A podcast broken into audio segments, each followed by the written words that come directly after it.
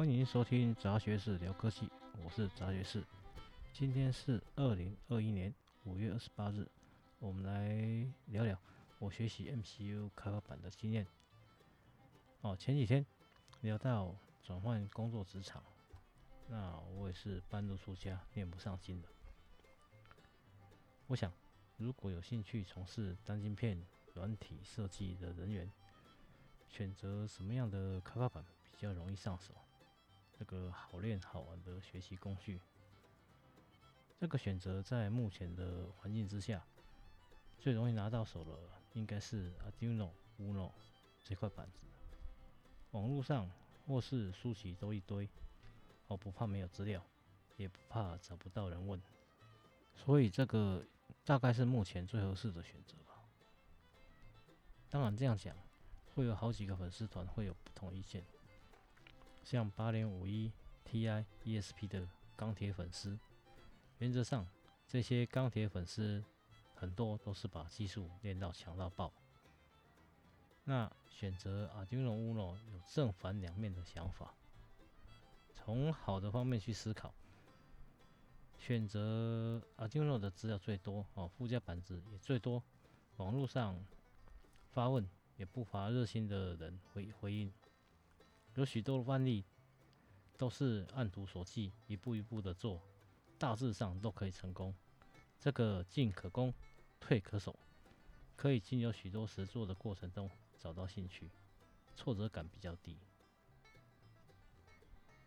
有了基本的体验之后，再来补习专业知识就会很有动力。基础的知识，像说序列传输或是一些简单的电子电路知识等等。要花点功夫去吸收理解，从这里开始要有热情。常常工作一忙或者杂事一多，会往往会把练习搁下了。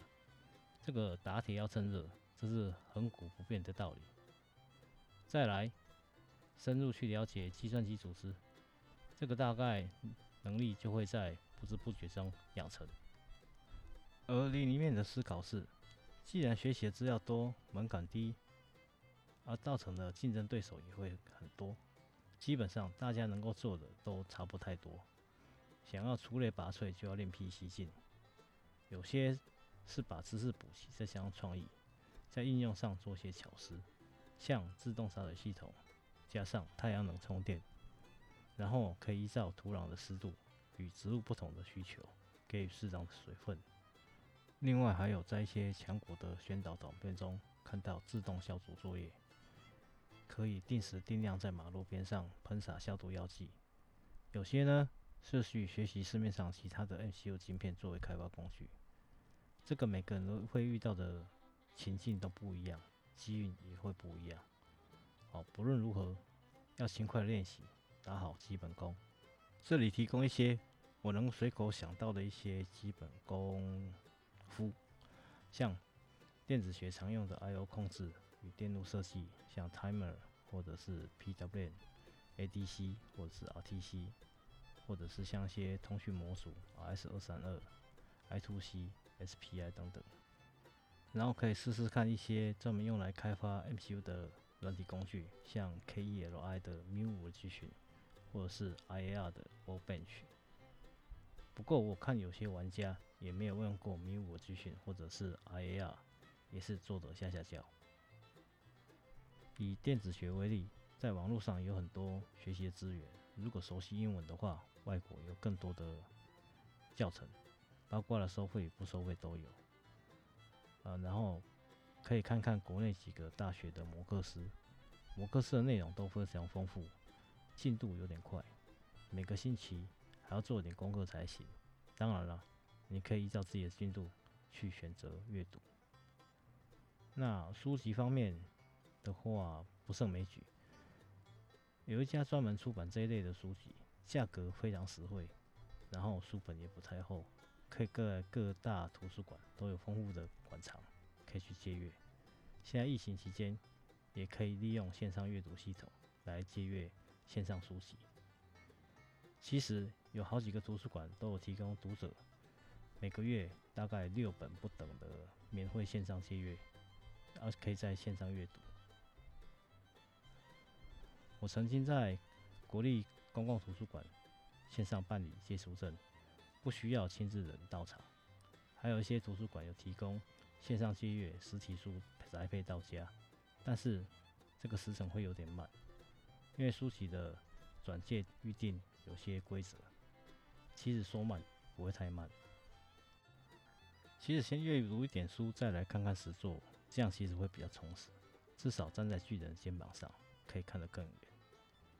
如果有时间坐下来好好研究，我觉得八零五一这是很值得新手慢慢体验，因为这是一颗非常经典的 MCU，许多的过程都要自己动手才可以。当然，市面上也有很多不同很多样的设计。